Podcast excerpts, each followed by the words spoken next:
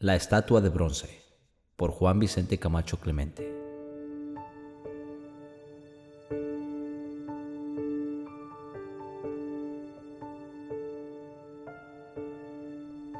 Uno. Era Alberto uno de estos hombres que vienen al mundo para ocupar un lugar distinguido en la sociedad.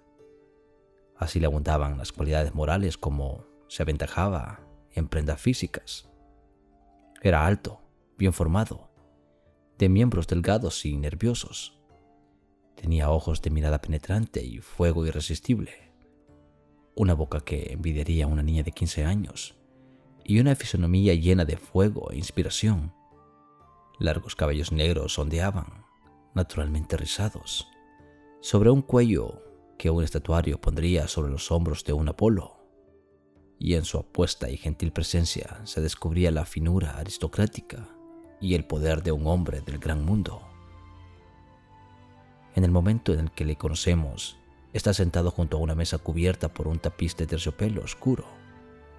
En esta mesa se ven con profusión objetos de arte y ciencias diseminados por todas partes, cartas geográficas, planos principiados, instrumentos de matemática, pinceles, paletas, trozos de mármol y aves disecadas. En toda la habitación se encuentran los mismos objetos, más o menos, caballete de pintor, cuadros antiguos, arios de casa, esqueletos humanos, cinceles y estatuas de estaco, madera y mármol, rota las uñas, principiadas las otras y ninguna concluida. Pero lo más notable que se ve en el centro de aquel salón colgado y entapizado con un gusto exquisito. Es una estatua colosal de bronce de un trabajo perfecto y acabado. Representa a Venus, la voluptuosa protectora del amor en el momento de recibir una ofrenda. Su cuerpo, de formas redondas, mórbidas y tentadoras, está ligeramente inclinado. Tiene un brazo extendido con gracia como para aceptar lo que le ofrecen, y con el otro se cubre ruborosa el seno respira aquella obra mientras un perfume de amor indefinible y en sus ojos, sin pupilas, en su boca entreabierta, en sus formas de una belleza ideal, hay ese encanto irresistible que tanto conmueve al artista. Alberto se levantó de su asiento y con lento paso cruzando los brazos se puso a contemplar con un interés imposible de describir la hermosura de Venus sus labios se agitaban como si murmurara una oración y de vez en cuando hondos suspiros salían de su pecho. Encantadora imagen, le decía, tú que en un tiempo el amoroso culto del universo entero recibías, tú que la dicha al corazón volvías, de los que te imploraban en tu altar, tú que en carro de nítidas neblinas al vago aliento del Olimpo fuiste. Tú que vida del alma recibiste en las revueltas ondas del mar. Yo te adoro, ángel nacido de las espumas del mar.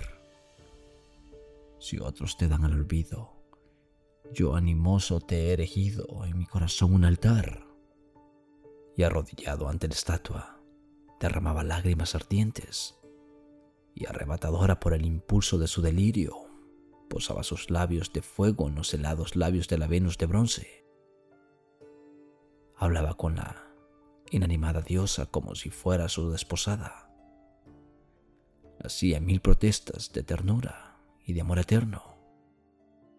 Y de tal modo estaba dominado de su febril emoción que, sin reparar lo que hacía, puso un magnífico anillo en los dedos de la Venus en prueba de su amor impedecedero. 2. Desconsolada la noble familia de Alberto de su estado lastimoso, buscaba en vano los médicos más hábiles para liberarle de la fiebre tenaz que le devoraba. Todo era inútil. Alberto solo pasaba algunas horas tranquilas cuando le permitía ir a su gabinete, pero desde el instante en que se alejaba de ahí, empezaba el delirio y la calentura.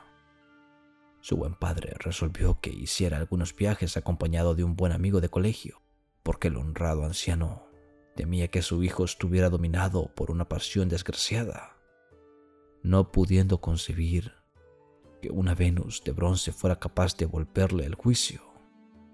Partió en efecto Alberto en unión de su amigo, y seguramente la variedad de objetos, el placer del movimiento, las novedades que le sorprendían en otros países, efectuaron la curación de que había desistido los más nombrados profesores. Con lágrimas de gozo recibió el anciano padre a Alberto un año después de su partida, sano de sus pasadas manías. Ya frisaba el joven los 30 años y su padre, sintiendo ya el fin de sus cansados días, le dijo una tarde que había ajustado su matrimonio con una rica y hermosa joven y que no guardaba más que su asentimiento para efectuar el enlace. Lo que haga usted está bien hecho, le contestó el hijo. 3.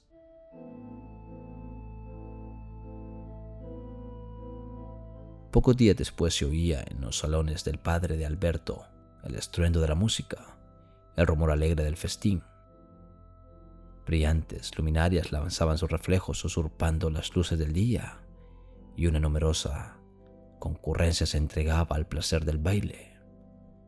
Alberto se casaba esa noche y recibía de sus amigos felicitaciones y apretones de manos. Era feliz.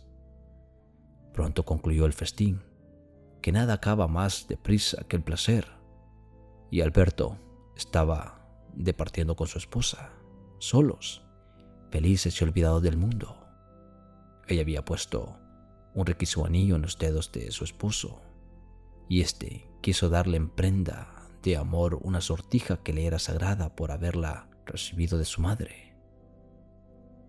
Entró con su esposa en el gabinete que ya conocemos y ambos se acercaron a la magnífica Venus que aparecía como una figura siniestra en la media luz de la habitación.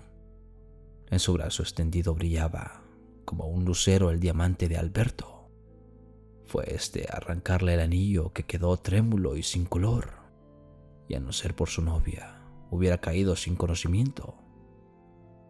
La Venus había apretado los dedos fríos para no dejarle arrancar la prenda.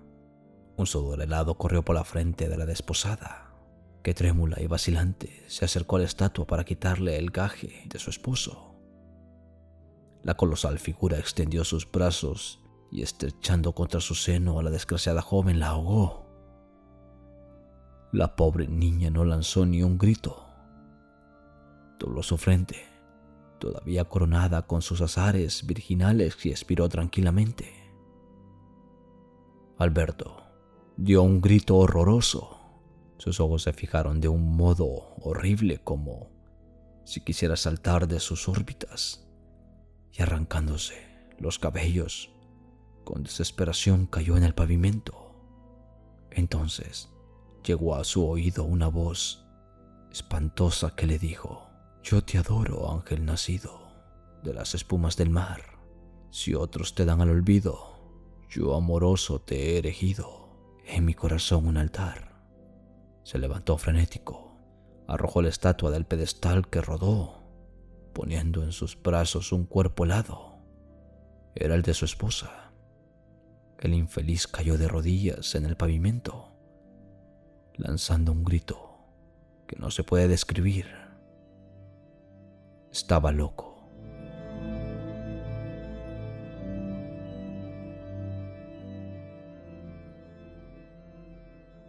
La estatua de bronce por Juan Vicente Camacho Clemente.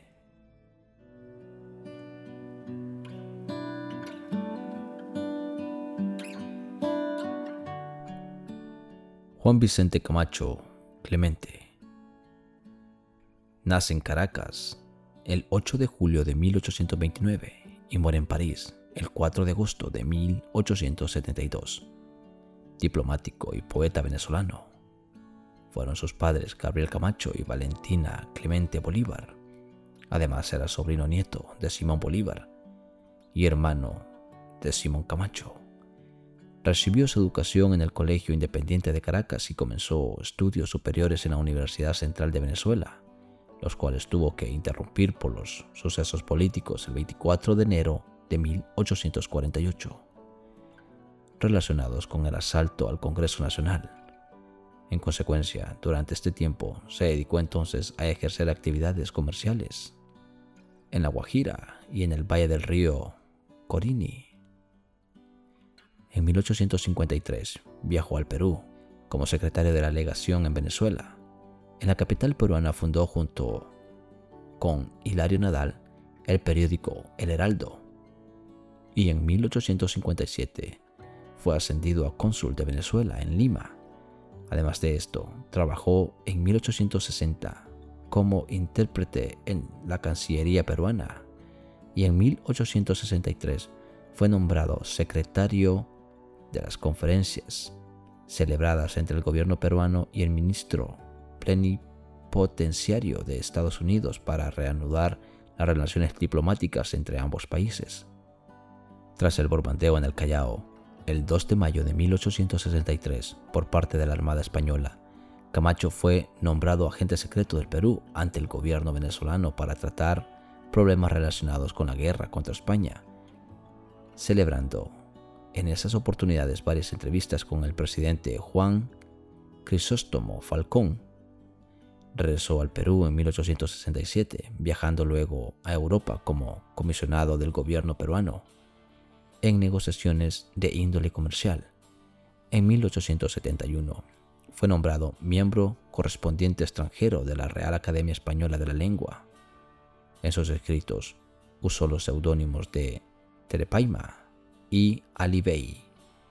En 1972 fue publicada en París una recopilación de sus poemas. Así de que nada amigos, espero que les haya gustado este bonito cuento de Juan Vicente Camacho Clemente, titulado La estatua de bronce, que fue publicado en 1854 en el periódico de Perú. Así de que nada, espero que pasen felices Halloween por si no nos volvemos a escuchar. Y no coman muchos dulces. Recuerden que hay mucho loco por ahí suelto. Y nunca se sabe. Niños, niñas, no caminen solos. Siempre que los acompañe un adulto, por favor. Y recuerden que no ustedes, niños y niñas, recuerden que ustedes, sobre todos, no le agarren dulces a ningún desconocido, solamente las casas que visiten, y que sea gente siempre de confianza. Y también, padres, supervisen esos dulces, supervisen esas golosinas. No vaya a ser que pasen un mal trago. Así de que nada, después de este consejito me despido desde la cabina de narraciones de un burro. Nos escuchamos en el próximo programa. Ya saben, por si no nos volvemos a escuchar en este octubre, felices Halloween. Y si no, nuevamente haré ese llamado para que ustedes padres se fijen bien en lo que sus hijos comerán en esas golosinas. Así de que nada, me despido. Y ya saben que me pueden seguir en cualquier plataforma que ustedes deseen. Y en cualquiera de las redes sociales también. Bueno, ahora sí, nos escuchamos en el próximo programa. Hasta pronto.